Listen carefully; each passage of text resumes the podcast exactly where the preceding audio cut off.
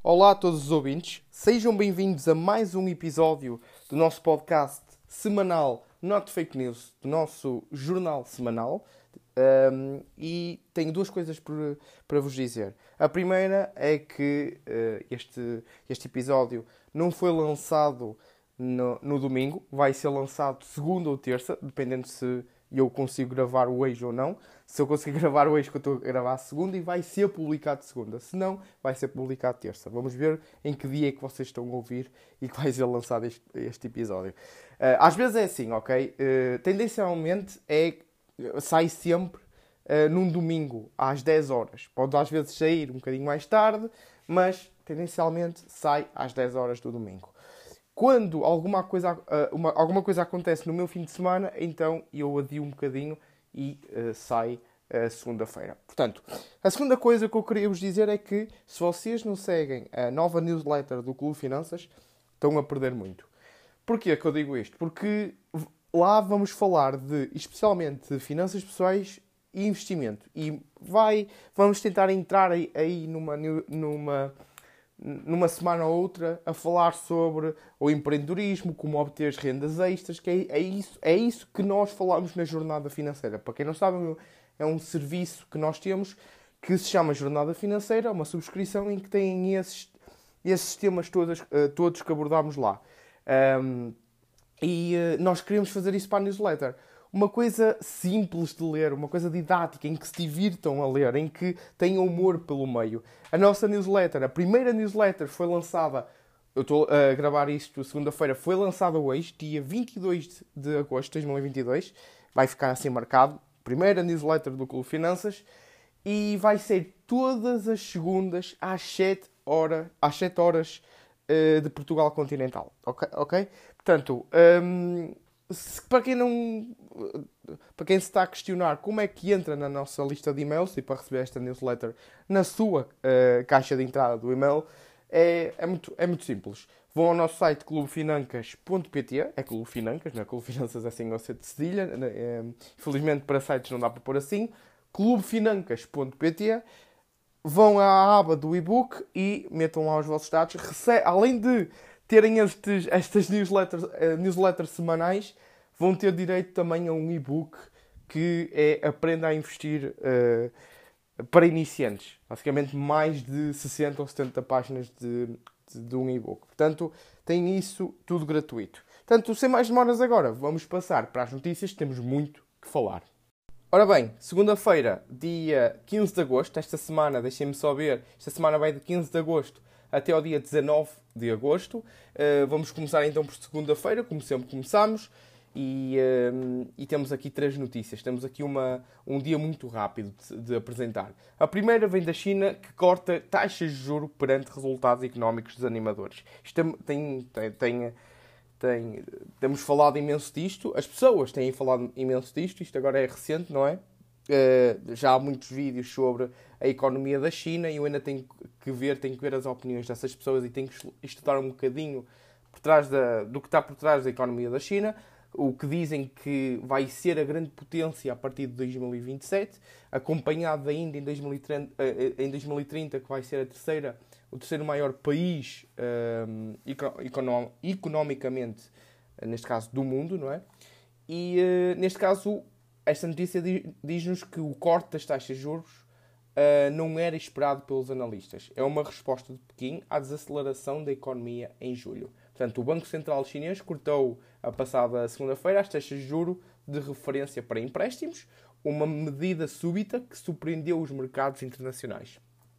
Pequim, neste caso, tenta, uh, deste modo, uh, animar a economia, que abrandou em julho com a produção industrial e retalho afetados pela política de zero casos no combate à Covid-19 e, e, também um, perante uma crise do imobiliário, como já devem, uh, para aqueles que são mais um, um bocadinho mais antigos aqui no podcast, falámos muito da Evergrande e como é que isso iria trazer consequências para a China. Uh, a mentalidade deles era, lá está, era, era correta, a meu ver, não é? Uh, que que, que a Evergrande uh, vá à falência, nós vamos ajudar é os outros que estão dependentes da Evergrande Um, mas claro que mesmo com esse, com esse pensamento, uh, eles tinham, uh, iriam ter algumas consequências agregadas a estes problemas de liquidez da, por parte da Evergrande. Portanto, temos aqui que o, o Banco Central reduziu as taxas a médio prazo, que permitiu empréstimos a um ano em 10, anos, em 10 pontos base um, para 2,75%. É o primeiro corte desde janeiro e os analistas, ouvidos pela Bloomberg, esperam que as taxas permanecem um, permaneçam uh, inalteradas.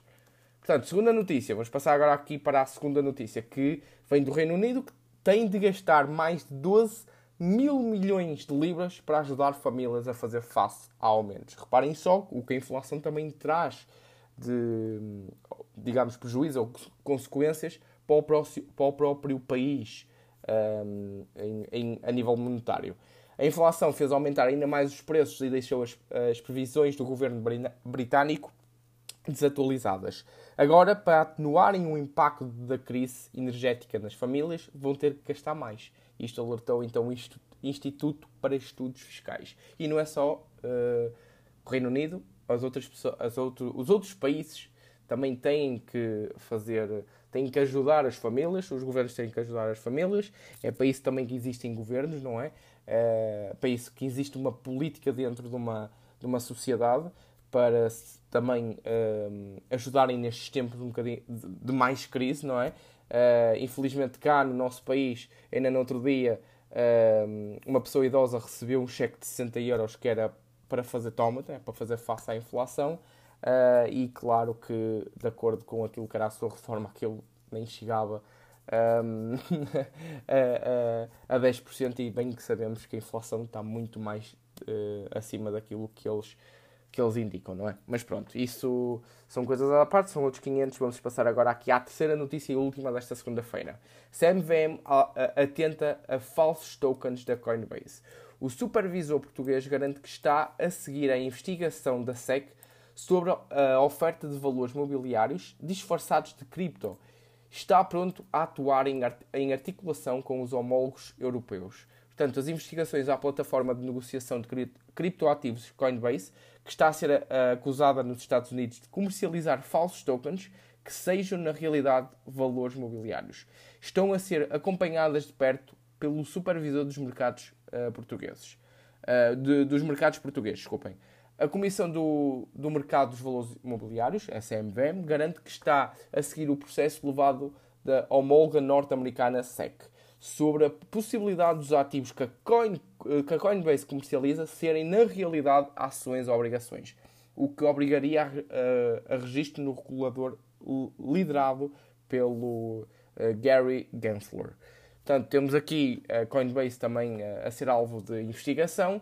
Uh, isto com o percorrer do, do tempo também vamos tendo ainda mais notícias, mas claro, a tão prestigiada um, plataforma de criptoativos, Coinbase, também tem, um, pode ter estes problemas. Eu, por acaso, nunca tive, a Binance nunca foi, uh, a nível negativo, algo que transparecesse aqui dentro do nosso uh, podcast. Ou seja, nunca veio uma notícia negativa da Coinbase para aqui, para o, o nosso podcast. Portanto, eu uso uh, a Binance, ou Binance, como quiserem chamar, um, e eu estou mais que satisfeito, e já sabem qual é a minha estratégia na, nas bitcoins, e, nas bitcoins, na, nas criptomoedas, e não, não me vou prolongar muito mais, e não vou ser, não vou estar aqui a repetir novamente, mas...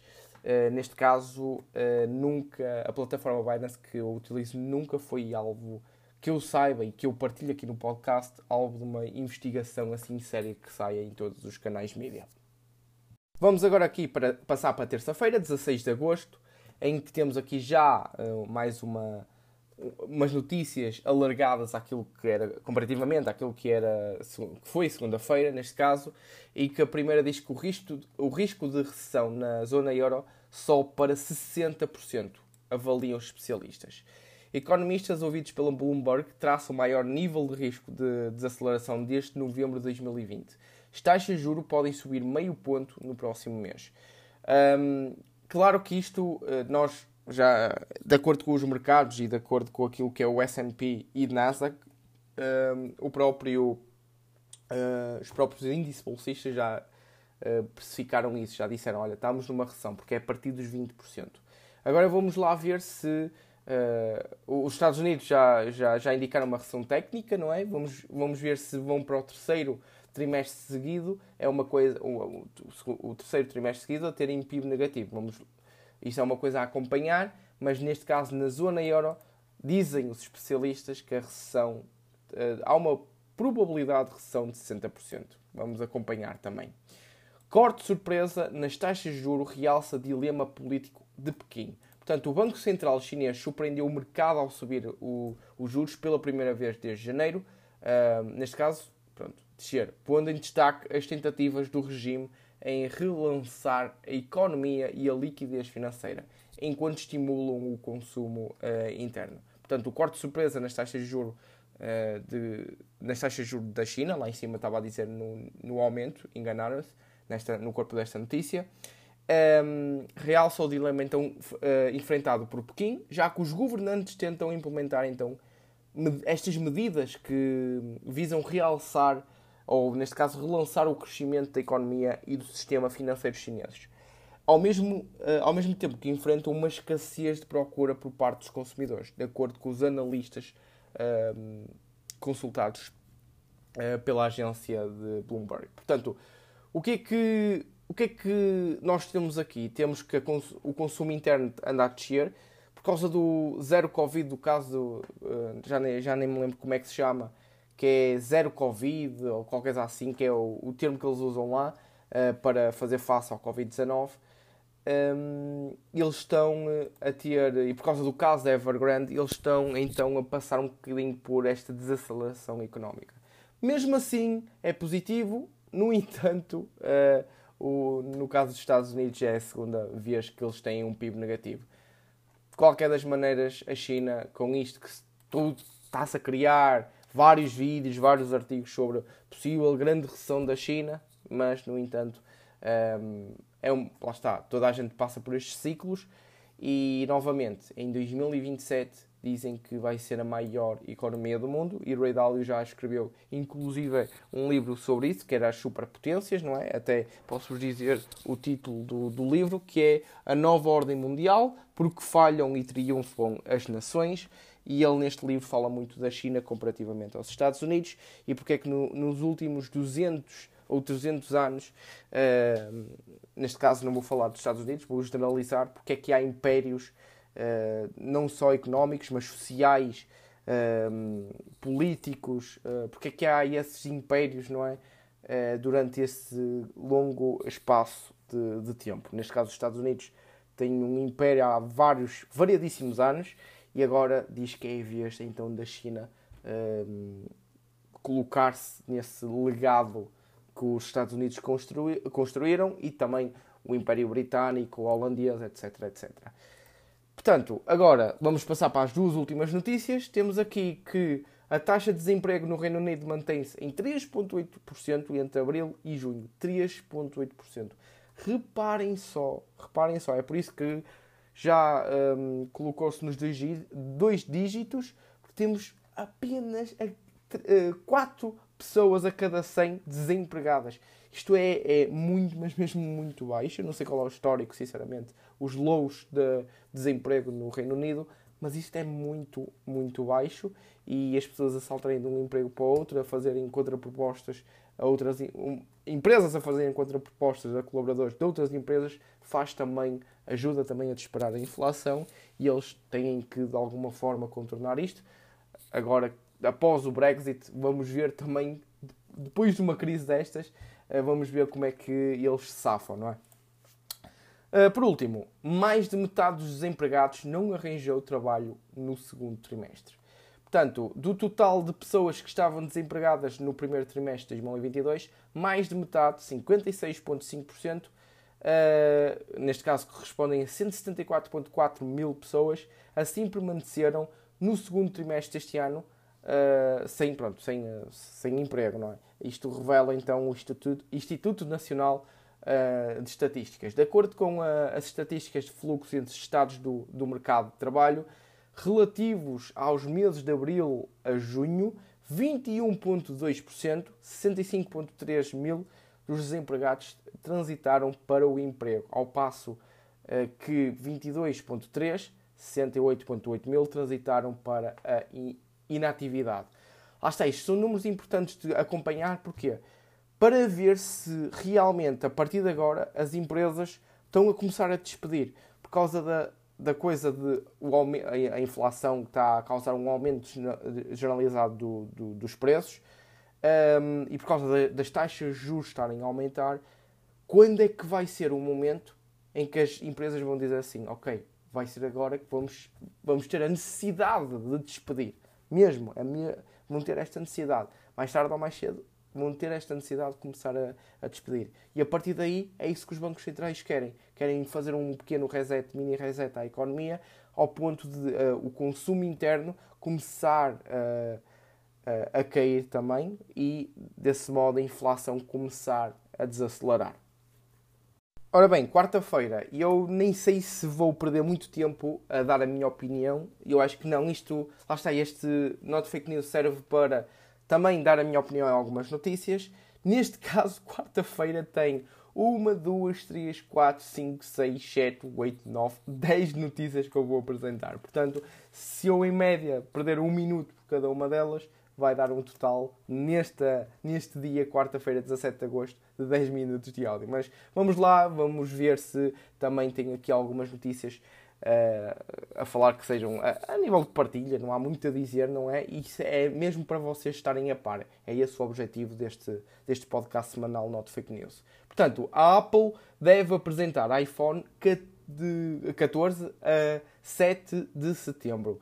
As apresentações da marca da maçã, dizem eles, são sempre aguardadas com grande expectativa. Uh, desta feita, a gigante tecnológica deverá relevar, relevar relevar não, revelar não só o novo iPhone como o novo iWatch. Uh, portanto, claro que neste, neste tipo de dia, uh, tendencialmente, uh, se olharmos para, para o passado, tende a ser um bocadinho volátil, ou neste caso, tendem a subir por causa da apresentação. Mas isto é, é somente especulativo. Fed teme que inflação se enraize na economia dos, dos Estados Unidos. Alguns, eh, eu ia ler o subtítulo, mas vou ler eh, o corpo da mensagem, que diz que a Reserva Federal norte-americana teme que a elevada inflação se enraize na economia norte-americana se o mercado começar a incorporar um ritmo mais lento de subida dos juros. Diretores dos Estados Unidos revelam então as atas da última reunião do Comitê de Política Monetária. Portanto, isto o que é que. Isto é também muito importante sabermos o que é que eles falam na reunião para nós estarmos um bocadinho preparados com o nosso caixa, não é? A uma possível subida acima daquilo que era o esperado. A subida de juros acima do esperado dos analistas. Portanto, se isso acontecer, vocês não imaginam o que é que acontece eh, ao mercado nessa semana. Deve cair para aí 5% ou 6%. Eh, eh, isso é o que acontece quando o mercado não está à espera. E, neste caso, que sobe acima do esperado e se, e, se, se, eles disserem que ah, na próxima reunião vamos subir 0.5, o expectável é subirmos 0.5. Se eles subirem apenas 0.25, o contrário também acontece. Aquilo sobe até mais não. Uh, só mais, para ir mais 5 ou 6% durante essa semana. Portanto, é, está tudo precificado. Já, o mercado agora já está precificado até ao final de 2023, que é o que eles deram como previsão até ao final do ano, que é subir até um determinado uh, ponto das taxas de juros. Depois, mais uma notícia, terceira, empresas pressionadas para receberem cada vez mais tarde. E que pressão é esta? Apenas 25% das empresas portuguesas dizem não ter sido pressionadas nos últimos 12 meses para aceitarem prazos de pagamento mais, longo, mais longos. O valor que, comparada com a média europeia de 17%, consta do estudo European Payment Report 2022, uh, eh, a maior, uh, que é Intrum, a maior empresa europeia de cobrança de dívidas. O inquérito, realizado a nível europeu, incluiu uh, uma sessão dedicada a Portugal. Essa parte da análise, à qual o, negócios, o Jornal Negócios teve acesso, usa as respostas de 333 empresas lusas de 17 setores para concluir que 3 em cada 4 companhias admitem ter sido ter sentido pressão nos últimos 12 meses passem a entrar em prazos mais dilatados para que os clientes paguem as faturas. Alargamentos que as marcas inquiridas eh, consideram maiores do que o razoável. Um, neste caso, a pressão parece ter resultado. 62% das empresas aceitaram o alargamento, justificando a opção com uma ou mais, ou um ou mais fatores, incluindo não prejudicar a relação com o cliente, e 51%, que, é, que prefaz os 51%, e os, os 38% evitar o risco de falência, uh, 38%, atenção, uh, Há ainda uma fatia, 41%, uh, que o fez motivado pela crescente incerteza macroeconómica. Ou seja, 38% evitar o risco de falência.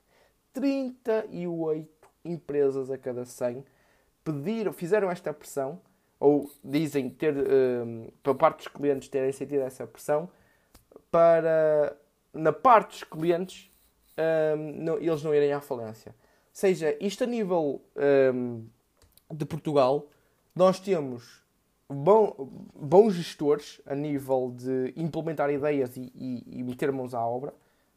Um, isso eu tenho, tenho uma ideia disso.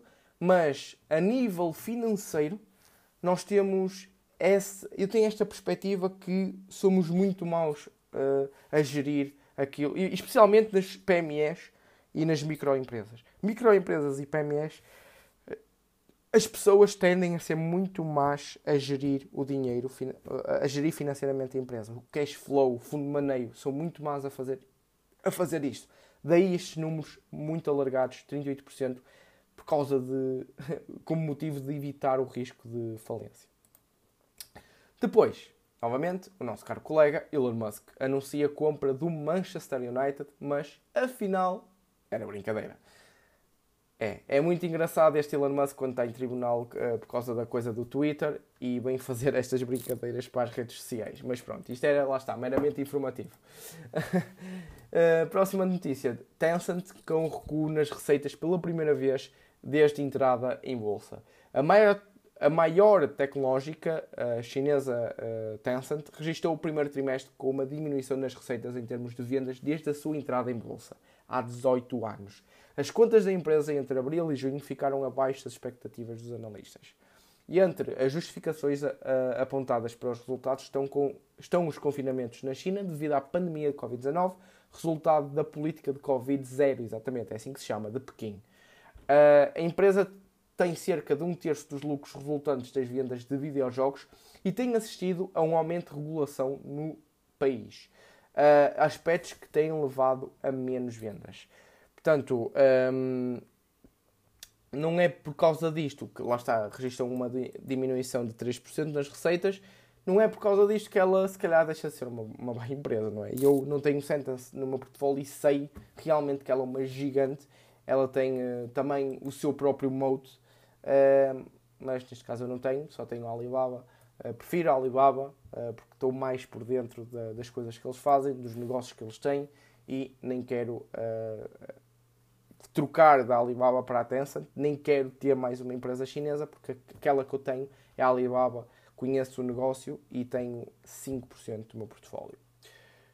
Depois temos aqui uma empresa, penso que é de Portugal, não é? Que empresas ficam com mais de metade dos apoios do PRR uh, eh, para consórcios para inovação. Mais de metade, 62% dos apoios já atribuídos a consórcios de inovação pelo PRR foram para empresas. Uh, avança o público. Já foram atribuídos então 612 milhões de euros a fundo perdido em apoios de, do Plano de Recuperação de Resiliência e consórcios, a consórcios desculpem, de inovação que juntam empresas e universidades. Deste valor, 62% é destinado a empresas e 38% a entidades não empresariais do Sistema de Investigação e Inovação. Avança o Jornal Público na edição, eh, na passada edição, quarta-feira. Um, depois, e eu, perante estas notícias, eu sinceramente vou fazer uma newsletter sobre isso. Não vou dar uma divulgação daquilo que eu quero fazer, mas vai sair de acordo com estas notícias que eu vou falar agora. De, de recorde em recorde, Greenvolt quase triplica valor. A Greenvolt é a atual capia da Bolsa de Lisboa. Sem ainda ter divulgado resultados trimestrais, a empresa liderada por João Manso Neto valoriza quase 33% desde o arranque da época. O maior ganho entre as de 15 cotadas do PSI, aqui só diz PSI, mas reparem, o, maior ganho entre as 15 cotadas do PSI 20. Era para ter 20, mas tem 15. Um, a liderança repete-se, neste caso 16, não é? A, a, a liderança repete-se, está um bocadinho aqui risco, uh, disco riscado. Uh, a liderança repete-se se for considerado o período desde o início do ano, em que a companhia escala uh, 66%. 66%. Desde meados de julho, a cotada foi alvo de três revisões em alta do preço um, e, de, e de nenhuma só descida, tendo ainda assistido a dois inícios de cobertura pelo grupo franco-alemão. Portanto, eu vou escrever uma newsletter sobre isto. Sou eu que escrevo as newsletters já agora. Qualquer coisa, uh, é mim que tenho que falar qualquer coisa que esteja mal. Falem comigo vão ao nosso Instagram e digam, e digo, olha, uh, Gonçalo, isto é por causa da, da newsletter, não concordei o que tu disseste, ou isto está um bocadinho mais, mais escrito, melhora isto, não sei o quê. Pronto, é comigo, ok? É só para vocês terem uma noção que é a mim que se têm que dirigir se alguma coisa estiver errada na newsletter, ok? Portanto, uh, mais três notícias. Estamos quase a acabar aqui quarta-feira. Temos aqui com o Reino Unido com 10,1% uh, de inflação em julho, valor mais alto uh, apresenta um valor mais alto desde 1982. É meramente informativo, já falámos sobre a inflação no Reino Unido. Esperamos, espero eu, porque tenho lá um tio meu, que aquilo um, ehm, seja bem gerido, ainda por cima, após o Brexit. Que eu não concordo nada uh, com a parte do Brexit. Depois, as duas últimas notícias. Esta aqui que diz que os juros mais altos, inflação e guerra, e guerra tiram mais 170 mil milhões ao Fundo Soberano da Noruega. O, o, um dos, dos, países que tinha estes grandes, estes grandes fundos soberanos, uh, justificados pelo, pronto, pelo petróleo também, uh, vai, estão a ser tirados por causa dos juros altos, da inflação e da guerra. Uh, o Fundo Soberano da Noruega, da Noruega registrou um retorno negativo na primeira metade do ano, segundo os dados divulgados esta quarta-feira pelo gestor uh, Bank. Acho que estou a dizer bem. O CEO Nikolai uh, Tengen indica como razões para este desempenho que o mercado tem sido caracterizado pela subida das taxas de juro, o aumento da inflação e a guerra na Ucrânia. Uh, ele acrescenta ainda que as ações de, tecnologia têm tido um impacto muito negativo, com uma perda de 28%. Sim, nestes tipos de cenário, Uh, quem são mais afetadas por causa das grandes, uh, por causa das subidas das taxas de juro são as tecnológicas. Isso ele tem razão e eu já aproveitei muito bem aquilo que foi uh, os meus reforços para reforçar, não é? Pleonasmo, as minhas empresas tecnológicas. Por último, Portugal e entre os quatro países da UE a registrar, a registrar um declínio em cadeia do PIB. Em termos de variação trimestral, o PIB português contraiu 0,2%. Já a variação homóloga foi de 6,9% na zona euro e Portugal registrou a segunda maior subida. Falando da inflação, continuar neste caso a falar da inflação, aqui passando agora para quinta-feira, dia 18 de agosto, temos que a inflação da zona euro ainda acelerou em julho para 8,9%. Ou seja, estamos quase em duplo dígito no que consta à subida da inflação. Depois, ainda com este tema da inflação, esta segunda notícia diz-nos que as rendas das casas em Lisboa sobem 4,9%, o maior aumento trimestral em 5 anos. E se olharmos aqui para o corpo da notícia, vai-nos dizer exatamente a mesma coisa e mais outra coisa que eu vou apresentar, que é as rendas dos novos contratos de arrendamento residencial aumentaram então estes tais 4,9% em Lisboa no segundo trimestre de 2022, face ao trimestre anterior, anterior, o que representa a maior subida trimestral desde o final de 2017. Os dados são do Índice de Rendas Residenciais, apurado pela Confidencialidade Imobiliária, a CI tendo por base as rendas dos novos contratos realizados. De acordo com esta entidade, em termos homólogos, a subida das rendas em Lisboa atingiu os 14,6% no segundo trimestre, refletindo os fortes aumentos trimestrais do último uh, ano, sempre acima dos 2,5%. Reparem, 14,6%. Isto está descontrolado, completamente descontrolado, e como eu já disse e, e volto uh, a referir aqui, uh, este, esta coisa da. Pronto, que agora é tema em todo lugar, uh, da inflação, da subida das taxas de juros, da guerra na, na Ucrânia. Um, isto tudo vai causar muitos problemas. Isto a, a curto prazo pode ser. Um, parece não, não fazer muito sentido aquilo que temos vindo a falar, que isto vai ter muito impacto, muito impacto, porque é a curto prazo uh, e nem passou um ano em que as taxas de juros começaram a aumentar, a, a inflação começou quase nos dois, dois dígitos, a guerra começou na Ucrânia, nem passou um ano. Portanto, o que é que isto quer dizer? Que a médio e longo prazo isto vai ter muitas consequências e vocês do, deste lado, que estão a ouvir o podcast, vão, vão ter que se preparar e muito bem. Uh, reserva de emergência, lá está, reserva de emergência é crucial neste tempo, portanto, pensem sempre pensem sempre. Não é aquelas teorias de ai, a reserva de emergência, se eu a fizer, um, os astros parece que se alinham e alguma coisa vai correr mal. Parece que eu estou a prever que alguma coisa vai correr mal e, e, e a probabilidade de acontecer vai ser pior, só porque eu estou a pensar e estou a fazer uma reserva de emergência. Não.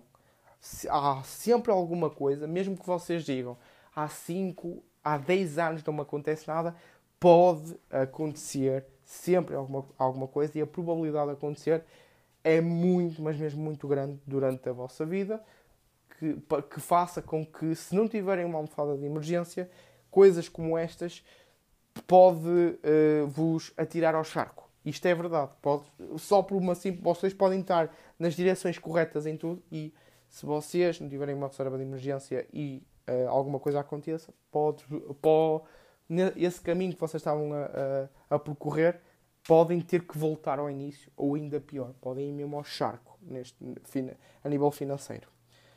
Banco Central Europeu abre a porta a subidas em 50 pontos base das taxas de juros.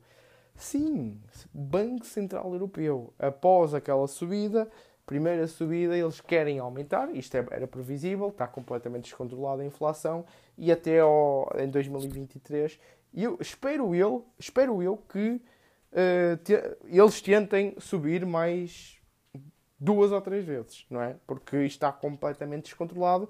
Eles uh, querem fazer esta subida de, de, das taxas de juros e, e, ver como é que reage o, a economia nos próximos dois a três meses. Mas lá está, eles têm que agir mais, mais cedo e eles, na, no meu, no, na minha ótica, eles estão a ser muito, muito lentinhos uh, para o meu gosto no que toca à decisão da subida da taxa de juros. Depois te, temos aqui, estamos quase também aqui na quinta-feira. A Alemanha vai reduzir IVA sobre o gás para os 7%. Uma medida, uma medida que deveria ser aplicada em todos os países, em todos os países. As coisas estão mal, não é nossa, não é nossa culpa. Tudo bem que estamos aqui numa, numa, numa economia, mas o próprio país tem que estar preparado. Lá está, como nós temos a reserva de emergência, eles também têm que ter estas, estas reservas para emergências, estas possíveis hum, uh, ideias que, caso alguma coisa corra mal, possamos fazer isto. Ou seja, a Alemanha deve ter a, a, as suas coisas boas, os seus pontos fortes no que toca a anticrises, não é? Uh, se tiver uma boa base de reserva, de, boas bases de reservas, então eles tranquilamente dizem assim: nos próximos 12 meses ou X meses vamos reduzir o IVA para 7, o, o IVA do gás para 7%. E assim ajudar as famílias a continuar então com esta ajuda de outros, em outros termos, eh, em vez de darem diretamente dinheiro, vamos reduzir aqui os, os 7%, uh, 7% para 7% o IVA do gás. Portanto, é assim formas de, de ajudar também as famílias portuguesas. Quando digo famílias portuguesas, digo as outras famílias de outros, de outros países. Depois, Rússia já é o terceiro país estrangeiro que mais usa moeda chinesa para pagamentos. País representa quase 4% dos pagamentos feitos uh, na, moeda, uh, na moeda chinesa fora da China continental. À frente do país liderado por Vladimir Putin estão apenas Hong Kong e o Reino Unido. Sim, o Reino Unido está aqui a utilizar como segundo maior país a utilizar a moeda chinesa fora da China continental. Um, depois, próxima notícia, temos que Lagarde pressionada a subir mais os juros do Banco Central, como eu já disse, ela está pressionada há muito tempo. Uh, não sei se ela um, deve ouvir o podcast Not Fake News, possivelmente não, uh, ou neste caso, possivelmente sim, porque eu já falei tão mal, entre aspas, não é? Uh, falei um, de uma forma um, do género de não concordo muito com o que eles estão a, a, fazer, deviam agir mais rápido e ela se calhar sentiu-se pressionada por causa disso e vamos lá, por causa de que o Gonçalo disse isto, subir as taxas de juros. Não, estou a brincar, mas lá está, é o que ela está a ser pressionada. Claro que está a ser pressionada, porque estão a agir muito lento e isto precisa de acelerar, porque isto está completamente descontrolado na parte da, da inflação. E o Banco Central e a Lagarde precisam de agir urgentemente. Um, depois, última, últimas duas notícias. Isto estou-me a rir porque, porque esta notícia, que já vou dizer qual é, uh, aparece o CEO de, da GameStop com um cão em cima da mesa. É, é muito fofinho o cão é um cãozinho branco e é muito pequenininho. E está muito random, está muito aleatório esta, esta imagem. O presidente da GameStop lucra 68 milhões de dólares com venda de ações da Bed Bath Beyond. O multimilionário embolsou quase 70 milhões de dólares em apenas, em apenas 7 meses. As ações da Bed Bath Beyond afundaram 42% após ser divulgada a venda da sua participação. Lembram-se que é o podcast, o episódio do Not Fake News anterior, ou há dois episódios atrás, ehm, eu disse que estas, estas duas ações iriam ser começadas iriam começar a ser especulativas por causa da cena do Reddit, não sei que, não sei que mais, e podia ser uma oportunidade para nós termos ali um bocadinho de especulação caso ehm, nós tínhamos algum caixa parado no nosso portfólio, foi o que aconteceu. Elas esperaram mais de 300%, penso eu, se não, salvo erro. Se não foi mais de 300, foi mais de 200% ou quase 300%. E pá, pronto. Uh, quem lucrou com isso também foi o presidente da, da, GameStop, da GameStop. Eu disse CEO, não é CEO, é o presidente. Eu acho que o presidente um, ehm, é, está dentro do conselho de administração também, mas neste caso um, está fora do cargo de CEO e eu, se não estou em erro, ele pode ser presidente e CEO, mas not sure, eu acho que sim. Uh, por último, esta quinta-feira, a Apple alerta para graves falhas de segurança em iPhones, iPads e Macs. Meramente informativo também, e posso dizer que a gigante tecnológica sublinhou ainda, ainda que está uh, consciente para a existência de um relatório que indica que este problema pode ter sido ativamente explorado. Sim, portanto, tenham cuidado. Ou seja, a Apple uh, alertou que graves vulnerabilidades de segurança em iPhones, iPads e Macs que podem permitir a hackers assumir o controle total destes dispositivos. Noticiou então na passada quinta-feira a agência Associated Press, que é um, a APIA. Segundo dois relatórios de, da segurança da Apple, publicados na passada quarta-feira, as falhas de software podem permitir que hackers assumam o controle total dos dispositivos. Portanto, tenham muito cuidado com isso e, e, e como dizem, não é? Drive safe. Estamos mesmo quase a acabar este podcast. Vamos aqui para o último dia da semana, 19 de agosto, foi uma sexta-feira. Temos aqui apenas duas notícias. Também já não faltava, não é? Porque quarta e quinta foi sempre a disparar notícias. Agora temos estas duas últimas notícias que nos diz, a primeira, de, a primeira delas diz-nos que a prestação já custa mais 67 euros para novos contratos. A subida da Euribor tem agravado o peso dos empréstimos à habitação nos orçamentos familiares. A taxa de juro média cresce há quatro meses consecutivos, tendo atingido máximos desde novembro de 2020, sendo os contratos mais recentes os mais penalizados. Reparem bem, para os mais jovens que estão a iniciar a carreira e que não têm.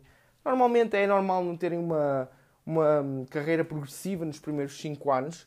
Um, e se tiverem, com sorte, se tiverem, porque falta-lhes a, um, falta, falta-lhes a experiência, ainda estão uh, um bocadinho verdes e ainda estão a mostrar o quanto valem, e não é apenas em um ou dois anos, por amor de Deus, não pensem que é só em apenas um ou dois anos que, vão, que vos vão subir de cargo, só se vocês forem muito bem e venderem muito bem o vosso peixe também, não é só vocês serem muito bons, temos que nos vender bem também.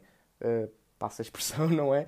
Uh, não de uma forma literal, que vocês estão a pensar, mas que uh, nós temos que saber vender o nosso peixe ao ponto das pessoas notarem o nosso bom trabalho, porque não só uh, resta nós vendermos o nosso peixe, sabermos vender, mas não, ao fim e ao cabo nós somos, não digo péssimos, mas nós conseguimos no mínimo aguentar o barco naquele carro. Isso vocês têm que as pessoas têm que esperar mais daquilo que, que, que, ela uh, que elas pedem a vocês. Vocês têm que fazer mais do que vos pedem, ok? Portanto, lá está, é como eu disse. E porque é que, que está agregado? Porque que vocês estão a pensar? Porque é que estás a falar disso? Porque nos primeiros 5 anos é normal as pessoas não terem aqueles salários progressivos. Podem-vos aumentar o subsídio, como aconteceu a mim, que eu trabalho na Sonai, aumentarem o, o, o subsídio de 6 para 7, mas hum, se calhar nada mais é. E se for no ordenado, se aumentarem, por exemplo, de 1000 para, para 1050 ou de 1050 para 1100, o que é que vai dar isso? Estamos a falar de prestações que custam em apenas um ano mais 67% do que o ano anterior, em que 1050 a passar para 1100, se calhar não só passas para outro escalão e pagas mais impostos, como também esse aumento de 50 euros pesa à empresa quase, se calhar, 200 euros, não é? Isto, se calhar, estou a ser um bocadinho exagerado, mas uh, para um, um, um, pagamento bruto a um colaborador de, de 1000 euros, se calhar, para o custo, para, o custo para a empresa é 1700, 1800. Um, eu sei que posso não estar a ser mesmo rigoroso, mas não fica longe disso. Se eles subirem para 1100, aquilo está quase nos 2000. Ou 1900, só para 1900, por exemplo. E o que é que vocês recebem? Se calhar 50% desse aumento. É por isso que isto não é sustentável. Esta prestação já custa mais de 67%. 67% não, foi 67 euros. Não é sustentável. Isto está tudo a aumentar e a inflação, é só vocês pesquisarem no Google, não está a acompanhar há vários anos esta subida de preços. É por isso que nós estamos a ser um povo cada alguns, a maioria, não é? Estamos a ser um povo cada vez mais pobre. Por isso que existem páginas como a nossa, com Finanças, que vos ajuda também a ter uma noção básica disso. Não precisam de ser grandes investidores, não precisam de ser grandes empresários, mas pelo menos que uh, vocês tenham essas bases, esses alicerces daquilo que é a literacia financeira, ter, serem financeiramente literados ao ponto de não deixar que o gráfico da vossa vida de inflação seja superior àquilo que é a, valoriza a valorização do vosso património um, anualmente. Ok? Portanto, é, acho que me dei a entender, não é? Acho que dei a entender a minha opinião, portanto, agora é sobre vocês. Também vocês têm que fazer algo para aprenderem, para pôr em prática esse algo. Depois, já também com isto do, das rendas e afins, por causa da inflação, agregado diretamente, não indiretamente, mas sim diretamente à inflação, acabámos este Not Fake News a dizer que a dívida de cada família com o crédito da casa supera os 60 mil euros. Portanto, o capital médio em dívida para a totalidade dos contratos subiu 344 euros em julho face ao mês anterior. Em comparação com o final do ano, o aumento uh, ascende já a 2.500 euros. 2.500 euros. Portanto, estamos a falar e para fazer uh, contas uh, rápidas, não é? Aqui os 2.500 desde o início do ano e ainda não acabou o ano, não é? Uh, face a esses 60 mil, estamos com um aumento de 4,2%. 4,2% em média da dívida uh, de cada família com o crédito da casa. Portanto, isto vai estar sempre a aumentar e as famílias cada vez mais vão estar, pronto, lá está, mais pobres. E pronto, pessoal, chegamos ao fim de mais um episódio e sim, foi. E estou a gravar este último áudio para vos dizer que, uh, não só para vos dizer até à próxima, mas também que isto vai sair segunda, sempre saiu segunda. Portanto, obrigado a todos que assistiram até, até ao fim. Eu sei que há muitas pessoas leais que, que ouvem até ao fim.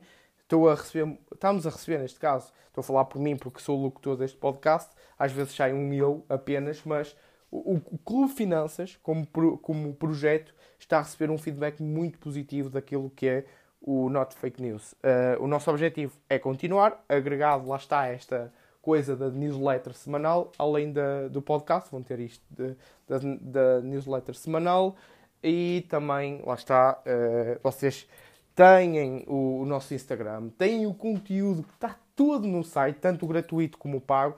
Vão lá, clubefinancas.pt já sabem, é sempre aquela piada clubefinancas.pt. Mas pronto, oh, mais uma vez obrigado e uh, a todos desejo uma boa semana e até ao, até ao próximo domingo, que vai, certamente, acho eu, sair agora no, no, no domingo às 10 horas. Portanto, uh, até ao próximo episódio.